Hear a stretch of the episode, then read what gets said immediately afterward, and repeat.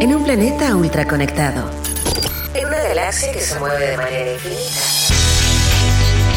La creatividad es la inteligencia divirtiéndose. Porque nada se compara con una buena idea y sabemos que hay vida más allá de los emprendimientos. Junto a Leo Meyer y Caro Rossi, ajustamos nuestro cinturón gravitacional para entrar en la atmósfera de Innova Rock. Innova Rock. Innova Rock. Inspira, visibiliza y conecta. We are here with Anna Escher, who is the head of audience development at TechCrunch, right? One of the most relevant medias, and let's say that one of the top, I would not say the top, but it's the top medias in tech in the world and uh, born um, in the US, of course, TechCrunch. So, welcome, Anna, to Innova Rock. Thank you so much for having me. So, Anna, our first question that we were talking about is the importance of the media industry today and of good journalism. Yeah, definitely. I think that we're at a place right now, at least in the US, where we've fallen into this trap where it has become very difficult for media companies to correctly monetize in ways that help them grow um, and also produce good original content simultaneously.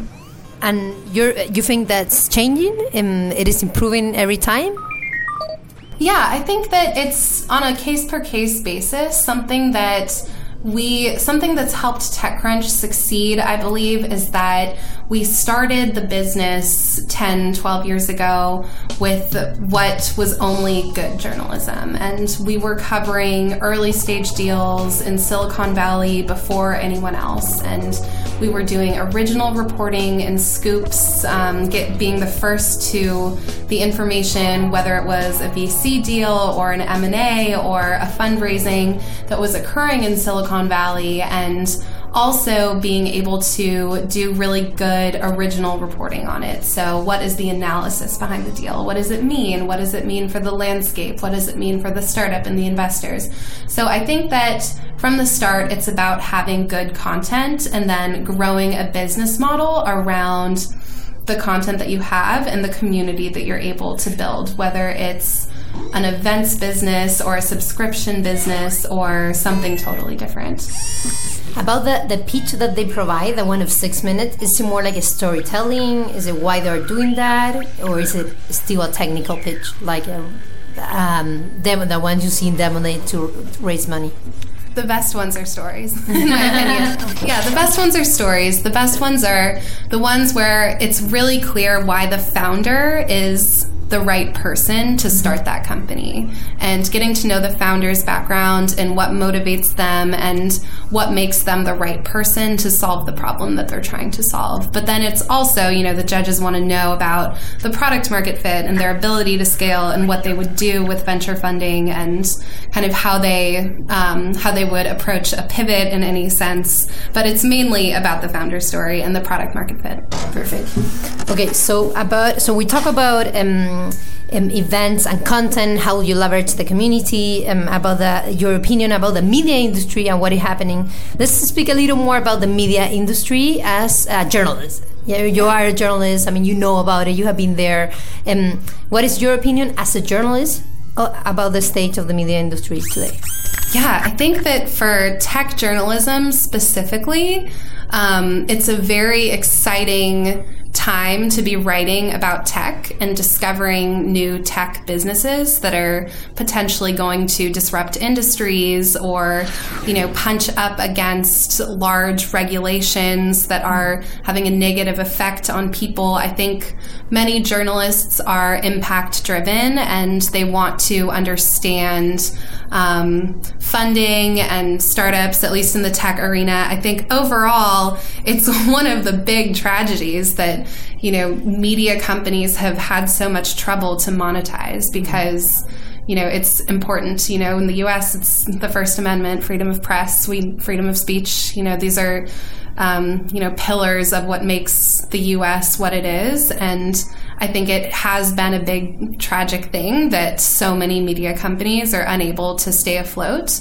Um, but that being said, we need to get creative about how we monetize and we need to leverage the core of our businesses and the niches of what we cover into creative models of retaining people. I think that in terms of subscriptions, uh, TechCrunch has just launched a subscription tier as well. It's called Extra Crunch.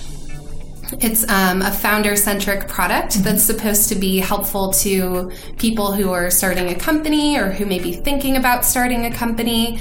Um, so that's kind of leveraging the subscription angle of things. I think that now in journalism, we're at a, we are at a state where people need to understand that if you want to truly learn something and if you want to get specific information about something that will better your life or better your business, you're going to have to pay for it. And you may have to pay, and usually it's a small amount. I think monthly um, monthly charges are probably the way to go. There's annual payment systems that work too. Ours is both. We have two options, monthly and annual, but we see more success. we see more success on the monthly side for sure. But I think there's an overall theme that I think is going to become more visible to the public that if you really do want to learn, you're going to have to pay for that content.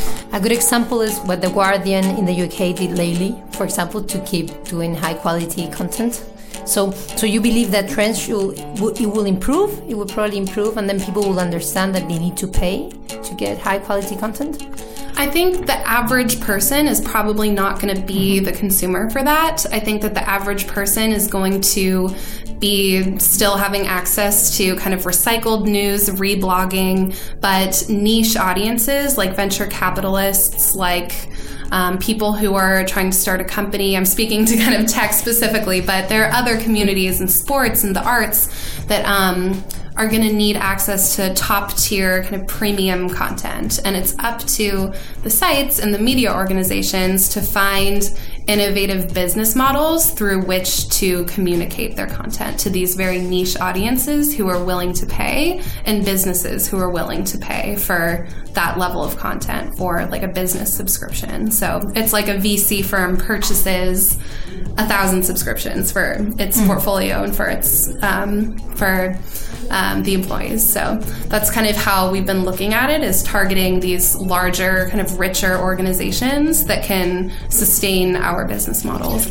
So about that that that great connection that TechCrunch has with VCs, with investors, and for the reason that probably and correct me, you actually do leverage high quality content. The history of startups, you are the first one to actually get it. How has that process been? How did it happen? And how did you guys got that connection with the community, a high quality community, real entrepreneurs in the valley and the later around the world? And then, um, how do you believe that information actually helps ventures capital and, and angel investors?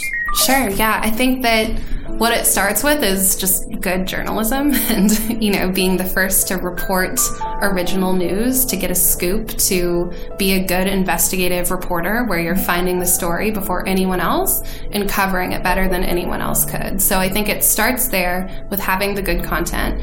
And from there, it's audience development, which is my mm-hmm. role in understanding how we best package this content for other channels. And so I think that then building a business around it for us, it all came back to who is our core readership? We measure core readership. It's a segment of our overall audience and it is a bucket of readers who visit our site more than 10 times a month. And so we categorize them as our core audience. These are the people who are highly engaged. They're getting tons of value from us. They are reading, whether they're trying to start a company or invest in a company, they are reading TechCrunch more than 10 times a month, which is huge. So we want to develop good products for them because they're more likely to pay for them, honestly. And, you know, yeah, that's just how a business should evolve. And so, I think that from there, we identified our core audience as founders. These are people who okay. want to start businesses. They are curious about starting a business, what that might look like, how they could make money. If they're going to invest, where should they be investing? Um, and so I think that from there, we decided to develop our subscription product for founders. And so it's supposed to be like a toolbox that founders can use that teaches them um, how to approach an M&A or how to hire a growth marketer. We're building out a database um, just from purely within our network of verified experts. So they are, you know, the best growth marketers for startups, the best startups for lawyers, or the best lawyers for startups um, and you know different you know design agencies that may have had successful projects that they've done with startups. And so it's creating this database creating content that's specifically for founders and having them be able to pay for our subscription and use our product um, in a way that really benefits them and help them do their jobs better and grow a better company.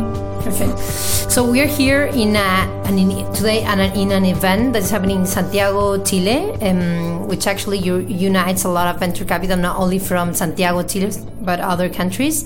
Uh, what is your perception about, about the VCs industry in Latin America? That's my first question. Yeah, I mean, I I've done some work here. This is my second time in Chile. Um, some perceptions that I had early on where there is so much entrepreneurial spirit here and there are so many smart people who want to stop or who want to solve problems that actually make an impact within their communities and also entrepreneurs who want to be able to expand a business into Mexico or the US or China or Europe. Um, I think that something that impressed me a lot was that the spirit here in Chile and Latin America in general is more collaborative than it is competitive. And that was so different from the US. And it's a cultural thing, yeah, I guess. cultural thing it's really hard to categorize all of Latin America as one region. You know, Brazil is its own region. 55% of capital is going into Brazil. So it's hard for anybody and for an investor or for any kind of fund to say, oh yeah, we're starting a Latin America fund because there's so, mm-hmm. there's so much diversity in the region. So I think that it's up to kind of these larger flagship funds in the US and China, Europe, wherever they're coming from, to be able to understand these markets and look at countries individually because they have their own opportunities and challenges. In that sense, is my last question. Um, do you believe that media and TechCrunch is begin is starting to cover to cover a little more Latin America stories of Latinos, um, even doing business in the U.S. But even from here, how is that content? How are you guys leveraging that content from Latin America to the U.S.? Yeah, I mean that's why I'm here. yes, no, I guess yeah. I'm sure, I'm sure. But has it grown? How uh, how do you manage to it? And have you ever worked with partnership with anyone here or or I don't know what? I my perception is that we are still a little invisible in terms of regions of, of what is happening with the Latinos in Latin America and the Latinos maybe in the US. And um, so it's very important, as you even yeah. uh, put on, um, to actually have this content and tell the stories of what is really happening down here. Yeah, so thank definitely. you for being here. yeah, yeah, I'm, I'm really happy to be here. And th- there's a reason I'm here. I'm really excited and feel very bullish on the ecosystem here and not just the new wave companies that are coming in and raising American investment dollars like Nubank and Rappi and taking these huge mega rounds from foreign investors but actually starting to learn more about companies in their early phases. I think that that's kind of the style of TechCrunch is we want to cover launches and Series A and um, founder profiles and deeper features about entrepreneurs who we think are interesting and who have the ability to build businesses that will move markets. And so I think that it is something that we want to be doing. It's hard. We don't have anyone dedicated to Latin America right now. And so we have been just covering kind of the larger growth stage deals, any M&A that's happening, but I think there's a lot of really deep analysis to be done about the region and it's really a beast of a topic. Like it's so diverse and there's so much to write about and it's positioned at a place to really grow exponentially. And we're here today at this conference to talk about that and to talk about the opportunities that exist for investors here domestically, but also foreign investors too. Well, um, Anna Escher, right? Thank you very much for your time, for this great view of journalism and the media that you're providing, which is happening in the US but also worldwide. So thank you very much for visiting us in Innova Rock. Thank you so much for having me. It's my pleasure. La creatividad es la inteligencia divirtiéndose. En un planeta ultra conectado. En una galaxia que se mueve de manera infinita, nada se compara con una buena idea. Porque sabemos que hay vida más allá de los emprendimientos. Esto fue Innova Rock. Junto a Leo Meyer y Caro Rossi. El programa que inspira, visibiliza y conecta.